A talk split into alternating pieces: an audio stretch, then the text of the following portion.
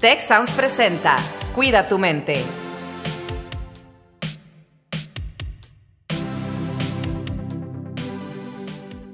Hola, ¿qué tal? Qué gusto me da darles la bienvenida a este su podcast Cuida tu mente. Estamos en una nueva emisión, muy contentos de compartir aquí los micrófonos con Alex Tarriba. Alex, ¿cómo estás? Estoy muy bien, Carlos, muy contenta, muy contenta de estar aquí hoy para platicar de este tema que se me hace muy interesante y muy importante, porque hoy vamos a platicar de gratitud. Así es, Alex. El tema de hoy es gratitud y tenemos el honor de contar como invitada el día de hoy con Andrea Monsanto. Y déjenme les digo algo muy breve de Andrea. Yo acabo de terminar una certificación, un curso en compasión integral y Andrea fue nuestra instructora líder, así que es una experta en este tema y la verdad es un gusto, Andrea, es un placer tenerte aquí con nosotros. Bienvenida. Muchísimas gracias, Carlos. Gracias, Alex. Eh, un placer estar aquí con ustedes. Gracias por invitarme. Y el día de hoy, pues bueno, eh, estamos conectados desde Canadá, México y Bogotá, en Colombia. Entonces estamos muy internacionales también y es un placer comenzar. Así que Andrea, me gustaría empezar pues preguntándote un poquito sobre este curso que terminamos de compasión integral y muy específicamente relacionado al tema de hoy, que es gratitud. ¿Cómo se relaciona la gratitud con la compasión integral? ¿Qué tiene que ver una con otra? Platícanos. Bueno, claro que sí. Empecemos en el contexto del entrenamiento de compasión integral. Estamos enfocándonos en cómo la compasión puede ayudarnos a tener una mejor calidad de vida y en particular cómo la gratitud nos puede ayudar muchas veces a aliviar el sufrimiento, especialmente cuando se trata de una persona que nos haya hecho daño.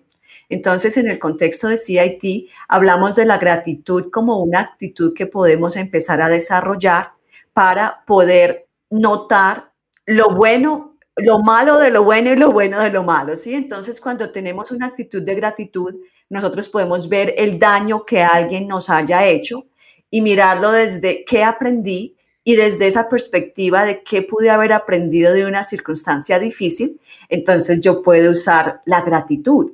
De pronto no voy a estar muy contento o contenta con la situación que se me haya presentado, pero sí puedo dar gracias por la enseñanza, por ese aprendizaje que todas esas situaciones difíciles puede traer, pueden traer a nuestra vida. Oye, Andrea, yo tengo una pregunta. Esta parte de la compasión, o sea, ¿cómo la definirías?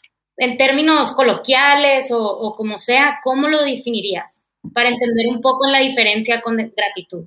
Esa es una muy buena pregunta porque muchas veces compasión la asociamos con lástima, pobrecito. Eso no es la compasión. La compasión que estamos hablando aquí es ese deseo de aliviar el sufrimiento del otro, pero desde un punto de vista de resiliencia.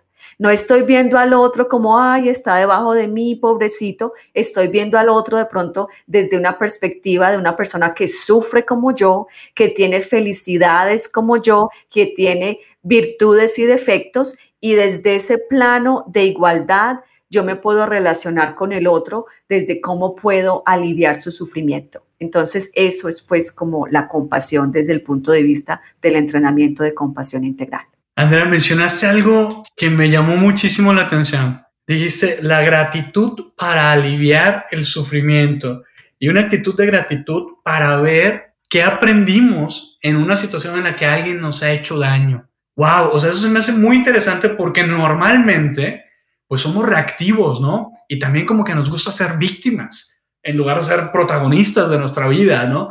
Entonces, tener una actitud de gratitud cuando algo nos sale mal o cuando alguien nos hizo daño, wow, se me hace algo, un concepto revolucionario. ¿Cómo llegamos a ese punto de poder eh, agradecer y tratar de tener una apertura para poder observar y darnos cuenta de que en esta experiencia que vivimos, tal vez dolorosa, eh, hay un aprendizaje?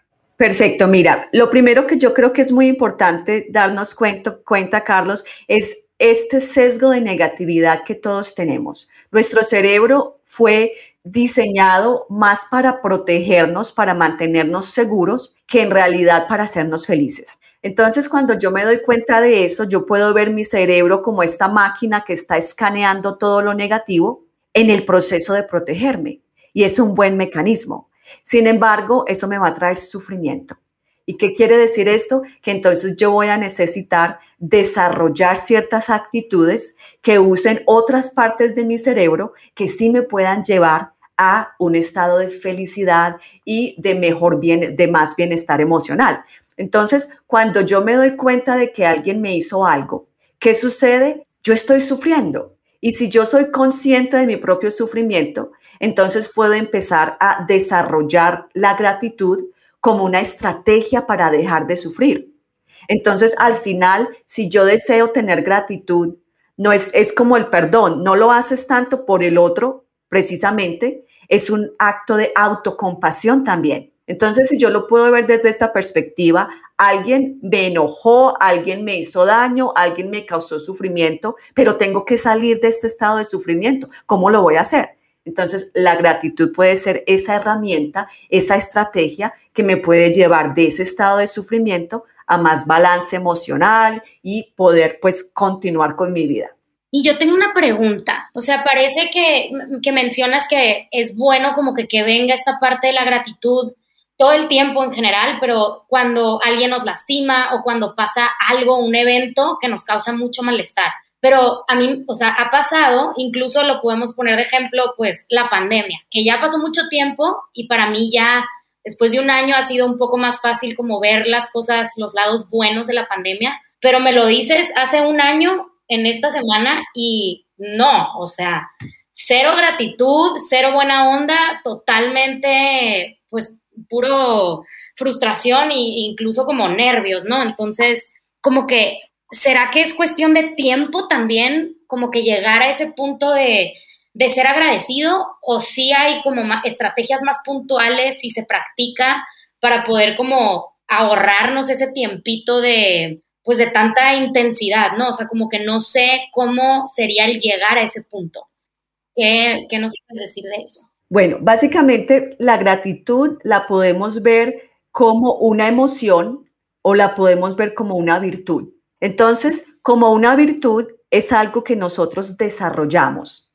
Y de hecho hay prácticas que no creo que sería justo hablar de la gratitud sin hablar de el experimento que hizo el doctor uh, Seligman, Martin Seligman, el padre de la psicología positiva, que habla de las tres cosas buenas y cómo esta práctica de sacar tiempo al final del día para escribir tres cosas por las cuales estamos agradecidos y esta práctica sostenida por unas semanas ya aumenta nuestros niveles de gratitud. Entonces, cuando nosotros vemos la gratitud como una virtud que podemos cultivar, lo que sucede es algo súper interesante y es que empiezan a suceder cambios a nivel de nuestro cerebro, de la neocorteza. Entonces, empezamos a cultivar la gratitud y se va a hacer más fácil poder sentir más gratitud y más gratitud. Entonces, en el momento en que llega una situación difícil, tu resiliencia ha aumentado porque la virtud de la gratitud la has aumentado. En cambio, si lo vemos solamente como una emoción, eh, y muchas veces en nuestra sociedad la gratitud no es más que una formalidad. Me abriste la puerta, te dije gracias. Eh, me levantaste una, una bolsa pesada y te dije gracias, ¿sí? Pero aquí estamos viendo la gratitud como una herramienta extremadamente poderosa para llegar a un bienestar emocional, para traer ciertos beneficios a nivel social. Entonces, cuando tú empiezas a desarrollar esa actitud de gratitud, va a llegar mucho más fácil en esos momentos en que necesitas resiliencia. O sea, es como una práctica, como un músculo. Definitivamente. De hecho, eh, yo pienso que una de las maneras más bonitas y más efectivas de desarrollar la gratitud es como una actitud, ¿sí? Es, me levanté por la mañana y a través del día estoy dando gracias, estoy notando, ¿sí? Cuando yo puedo notar las cosas pequeñas y para mí eso es algo, pues, eh, a nivel muy personal, es algo que me ha ayudado a aumentar grandemente mis niveles de gratitud. Solamente el hecho de respirar, Tú tomas un momentito para dar gracias porque estás vivo y pudiste respirar. Es algo mundano, es algo, estamos haciéndolo todo el tiempo.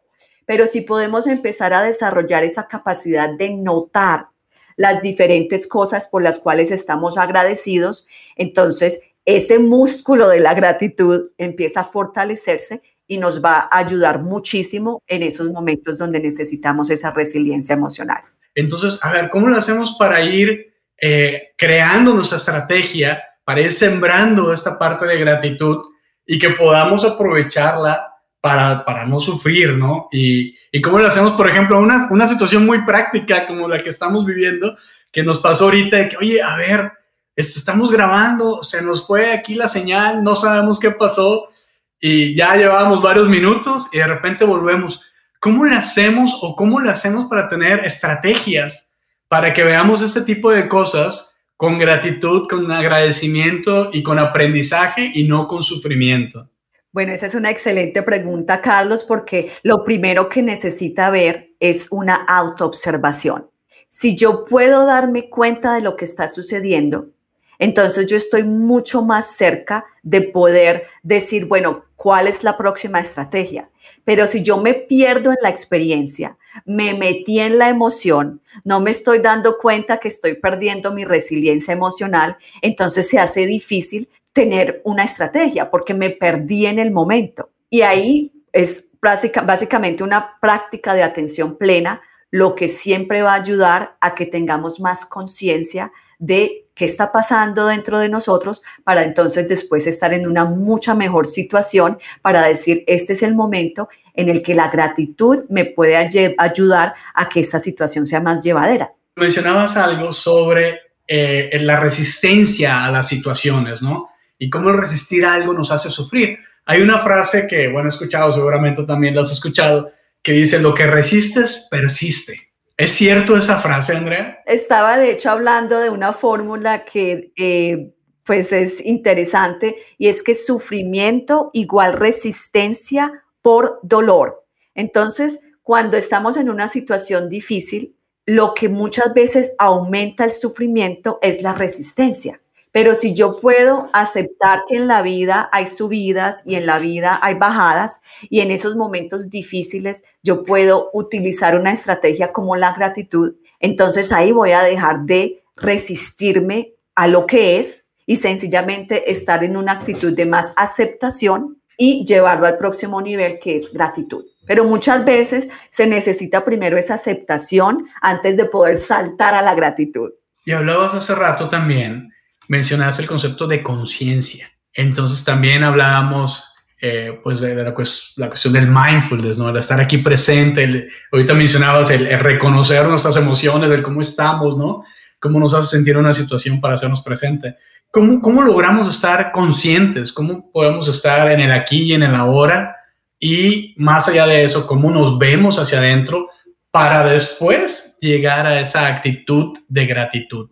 Bueno, primero que todo, ¿cómo podemos estar más presente? Esto otra vez, yo pienso que la manera más efectiva de uno poder llegar a hacer estos cambios en, en los niveles de conciencia es desarrollar hábitos. Esto no es algo que llegue muy natural en una sociedad como la de nosotros, que estamos completamente distraídos mucho tiempo y que tenemos compañías que gastan millones de dólares en robarnos nuestra atención. Entonces, cuando se desarrollan ciertos hábitos, ahí estamos súper bien porque estamos poco a poco aumentando nuestra capacidad de estar despiertos, de estar presentes hacia nuestra propia vida. Y entonces, en ese estar más presente, podemos desarrollar gratitud no solamente hacia, las, hacia el mundo externo y hacia las pequeñas cosas. Muchas veces creemos que la felicidad viene pues de golpe, algo así grandísimo. No, muchas veces es poder apreciar la familia, los amigos, poder apreciar eh, una buena comida. Entonces, pero esto es una apreciación como hacia el mundo externo. También podemos empezar a desarrollar una gratitud hacia nuestro mundo interno hacia poder estar vivos, poder respirar, poder eh, tener emociones positivas y negativas, porque es que la vida eh, para nosotros entender todo necesitamos las dualidades. Si no hay día, no entendemos la noche. Si no hay blanco, no hay negro. Si no hay frío, no hay calor. Cuando yo puedo entender que yo necesito tener este grado de sufrimiento para saber lo que es la felicidad, entonces yo puedo abrirme a ir, fluir con la vida. Y la gratitud es una herramienta excelente para poder entonces empezar a apreciar todas esas cosas maravillosas que tenemos y que muchas veces no nos damos cuenta. Wow, fíjate, seguimos con, con, problemas acá con el internet y con la conexión y todo. Y Alex ahorita se desconectó, eh, no voluntariamente, sino por accidente, pero sin embargo, fíjate, está siguiendo la conversación y me manda aquí una pregunta. Me dice, por favor pregúntale cómo vivir esta parte del agradecimiento, pero sin tapar o nublar la emoción que duele, como la tristeza o el coraje, porque también es importante sentirlas. Estoy muy de acuerdo. De hecho, la gratitud no quiere decir que queramos suprimir el sufrimiento, porque cuando suprimimos el sufrimiento, esa es otra manera de resistirnos a él. Entonces, de la manera que yo lo veo y de la manera que se lo enseño a las personas que guío, es nosotros tenemos este lado de nosotros que es oscuro. Ahí va a haber tristeza, ahí va a haber estrés, ahí va a haber eh, estas emociones aflictivas pero tenemos esta otra parte de nosotros, que es esa parte de la luz, esa parte donde podemos darnos cuenta, wow, me estoy sintiendo mal, pero puedo abrazar y puedo aceptar ese me estoy sintiendo mal, como cuando un niño está llorando, se siente incómodo, tú no le dices, ay, no, vete, tú coges ese niño y lo abrazas cuando nosotros podemos desarrollar esa parte de nosotros que es autocompasiva y que puede aceptar esas sombras, aceptar esos momentos difíciles, desde la gratitud del ser, desde la gratitud de la humanidad común, entonces no estoy empujando nada ni estoy tratando de suprimir nada. Estoy sencillamente abrazando esas sombras y las voy a querer a morir. Sí, eso es lo que pasa. Tú, tú amas tus sombras y ellas empiezan a desaparecer. Pero si las echas para afuera, no, no quiero sentir esto, entonces volvemos a ese problema de que el gato y el ratón y, y, vas, a, vas, a, estar ahí pues como tratando de ahuyentar algo que va a seguir llegando. Me, me suena esto de las sombras a como si al reconocer las sombras, sean las que sean, ¿no? Es como si les echáramos un poco de luz, ¿no? Exacto y, esas sombras pues dejan de existir. O sea, existían, pero al echarles luz, al reconocerlas y echarles luz, dejan de existir. Y ahora sí que nos podemos mover pues en la luz y no en la sombra. Sí, hay una cosa importante, Carlos, y es que vivimos también en una sociedad donde muchas veces nos dice que tenemos que ser positivos y que todas, a toda hora tenemos que ser pues happy face y que eh, estar eh, triste, aburrido, mal geniado, que eso, eso no es bueno. Entonces, ¿qué pasa? Eso ha creado un estado de rechazo hacia nuestras emociones que lo único que hace es que nosotros entremos en una desconexión con esa parte oscura de nosotros que como volvimos, dijimos hace un momentito, ese no reconocer que las emociones aflictivas son parte de mi experiencia humana, solamente va a hacer que yo sufra más. Entonces, otra vez, la manera de relacionarnos con estas emociones aflictivas es aceptarlas amorosamente como parte de la experiencia humana, tomar un tiempito para sentarnos con esas emociones, aceptarlas hasta que se procesen y eh, casi como el agua, que quieres que eh, y el, el agua hierva, tú le subes la llama y esa agua se va a evaporar, pero si le pones una tapa, ahí se va a quedar. Entonces, la compasión y la gratitud es lo que me va a ayudar a mí a que esa agua hierva más rápido y se evapore, pero siempre implica que yo voy a sentir lo que estoy sintiendo, pero yo puedo sentir tristeza y mirarla desde mi luz, yo no me tengo que identificar con esa tristeza y perderme en ella. Y ahí es donde está la diferencia de poder reconocer ese yo verdadero y ese ego. Entonces, las emociones, ahorita que te escucho, podría, y, lo interpreto así, ¿no? Como que las emociones son parte de nosotros, pero no somos las emociones, ¿no? No somos la tristeza, no somos la oscuridad, no somos, son parte de lo que estamos sintiendo, viviendo, son de esas sombras que estamos reconociendo, pero pues no nos determinan, ¿no? Sí, definitivamente. De hecho, en el, en el entrenamiento de compasión integral hablamos del cielo como una metáfora. Entonces está el cielo y ese cielo va a tener nubes, va a tener aviones, va a tener eh, lluvia y el cielo no va a estar peleando con, con nada. El cielo sencillamente permite que existan esas cosas, que lleguen y que pasen. Entonces, ajá, entonces, en la medida en que nosotros podamos identificarnos con esa parte de nuestra mente, que es como ese cielo azul, entonces esas nubes pasan y se van. Y ahí es donde entonces empezamos otra vez a sufrir menos, porque entonces nos estamos identificando con nuestra luz. Y eso también apoya un estado de gratitud. Claro, mencionabas hace rato a Martin Seligman, ¿no? el padre de, la psicología positiva, y hace unos momentos mencionabas también pues, lo que es el, optimismo y una diferencia. Eh, yo, yo he leído sobre críticos a la psicología positiva y precisamente una de las cosas que le critican es lo que, lo que mencionabas hace un momento, ¿no? Que desde el punto de vista de algunos críticos, es algo, la psicología positiva solo reconoce las cuestiones como la felicidad, ¿no? Y, como que la ven incompleta. Sin embargo, obviamente hay otras personas que la defienden y dicen, no, reconoce eso, pero además reconoce muchas otras cosas, no, no, no la ven incompleta. Siempre, pues bueno, hay, hay gente que critica una u otra, otra parte, ¿no? Pero me gustaría preguntarte, el optimismo, eh, ¿es lo mismo ser optimista que tener esperanza? ¿O hay alguna diferencia entre las dos? ¿Cómo la ves? Es lo mismo tener optimismo que esperanza. Yo pienso que el optimismo es más una actitud general hacia la vida.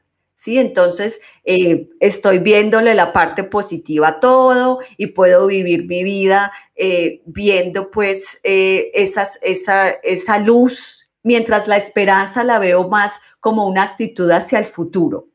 Entonces yo puedo tener esperanza hacia el futuro, pero al mismo tiempo de pronto ser negativo en cuanto a lo que me está sucediendo en el momento y estar en un estado de de pronto no, no ver las cosas desde un punto de vista más, más optimista, ¿sí? Entonces, la esperanza no quiere decir precisamente que yo soy optimista. No, claro, pero creo que si somos agradecidos, eso como que nos da esperanza en el futuro, ¿no?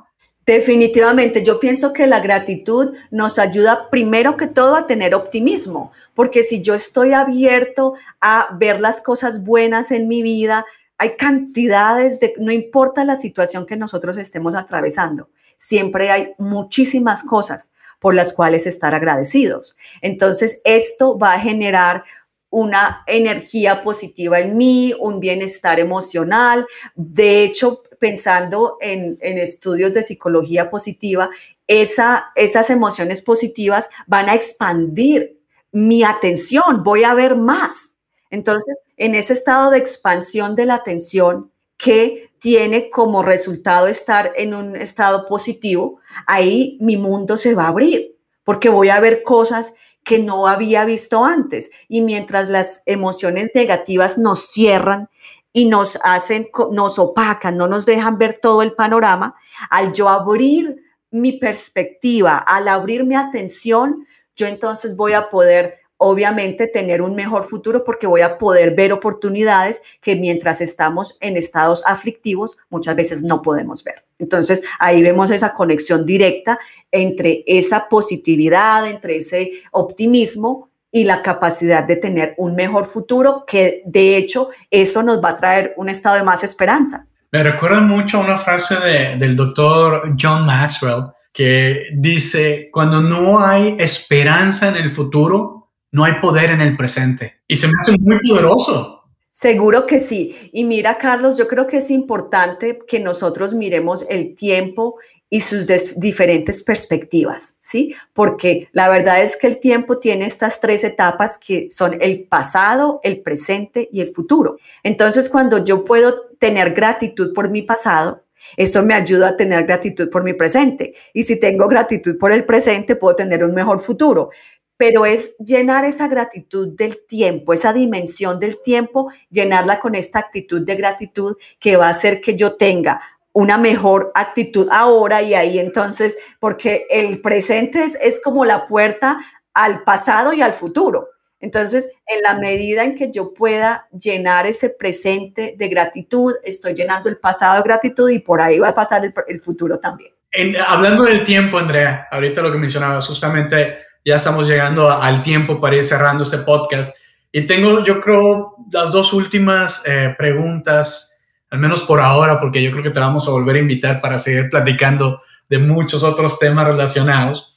Pero una es, ¿por qué agradeces o por qué estás agradecida durante esta época tan difícil que hemos estado viviendo en este último año en la humanidad? Tú, Andrea Monsanto, ¿por qué agradeces? Yo agradezco por la solidaridad, agradezco por el tiempo con mi familia, agradezco por esta humanidad común y porque en el medio de todo lo que hemos estado viviendo hemos tenido que despertar a ser más empáticos con el otro.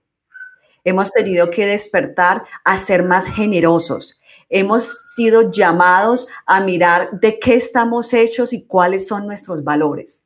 Entonces, en la mitad del sufrimiento es que crecemos. Y yo pienso que como humanidad, con todas y las dificultades que hemos pasado, ha habido un despertar de la conciencia porque hemos tenido que ver de una manera amarga lo que es esa interconexión social y cómo nuestra humanidad es sencillamente una red interminable de interconexión. Entonces yo doy muchísimas gracias por poder tener esta perspectiva que la vida nos obligó, pues nos dio como un una sacudida para que en realidad nos hiciéramos más conscientes de muchas cosas y valoráramos muchas cosas que de pronto antes no valorábamos. Sin duda. Muchas gracias, Andrea. La verdad es que te escucho y me da esperanza en la humanidad y, en lo que podemos todavía hacer y, y ser sobre todo yo creo que eso, ¿no? Eh, yo sé que tú escribes, que escribes poesía, que escribes poemas, eh, tienes un gran talento y sé que tienes por ahí escrito un, un, poema sobre compasión, me parece que es, ¿verdad? De hecho es de gratitud. De gratitud, ah, perfecto. Entonces, bueno, ¿nos podrías compartir tu poema sobre gratitud? Con mucho gusto, Carlos. Entonces dice, mi corazón hoy como el sol brilla, pero si mañana llueve, sencillamente uso mi sombrilla. La luz de mi alma se ha prendido. Creo que finalmente a vivir he aprendido. Aprecio la dulzura de una gota de miel. Siento la ternura del viento que acaricia mi piel. Descubrí el espejo que hay en los ojos que miro. Hoy entiendo que se comparte hasta el aire que respiro. Amo la suavidad del pétalo de una rosa. He aprendido a sentir gratitud por cada cosa. Aprecio infinitamente mi almohada y mi cobija. Abro la ventana a la vida en vez de mirarla por la rendija. Wow, muy bien, muy bonito. A ver si nos lo compartes para ponerlo acá al alcance de, de las personas que nos escuchan y, y, de todos los que tengamos de amigos y todo. Pues muchísimas gracias, Andrea. Cerramos este programa, esta emisión del podcast Cuida tu mente con Andrea Monsanto y con esta poesía sobre la gratitud. Generalmente cerramos diciendo qué nos llevamos y aquí pues yo tomé varias notas, ¿no? Y la verdad es que hay muchas cosas, o sea, nos llevamos que la gratitud es algo que se cultiva, es una estrategia para dejar de sufrir, que nos da bienestar emocional y que tenemos que desarrollar estos hábitos. Todo esto es desarrollable. Así que bueno, pues esa es parte de la intención de este podcast, Cuida tu mente, ayudar a, a las personas que nos escuchan, que compartimos, con los que compartimos este tiempo, a desarrollar estos hábitos y escuchar el podcast puede ser un muy buen hábito. Pues muchas gracias, Andrea, y hasta la próxima. Gracias a ustedes, ha sido un placer estar aquí. Si quieres conocer más sobre cómo cuidar tu salud, te invitamos a escuchar Hola de Salud, el podcast en el que nuestros expertos te darán consejos para vivir de manera sana, equilibrada y feliz. Escúchalo en Spotify, Apple Podcast y Google Podcast. Gracias por escuchar un episodio más de Cuida tu mente. Productor ejecutivo Miguel Mejía. Asistente de producción Marcelo Segura y Melissa Jubera. Productor de Cuida tu Mente, Víctor Mancera. Postproducción, Max Pérez. Los invitamos a escuchar el siguiente episodio de Cuida tu Mente y el resto de los programas de Tech Sounds en Spotify, Apple Podcast, Google Podcast y tech.mx slash tech-sounds.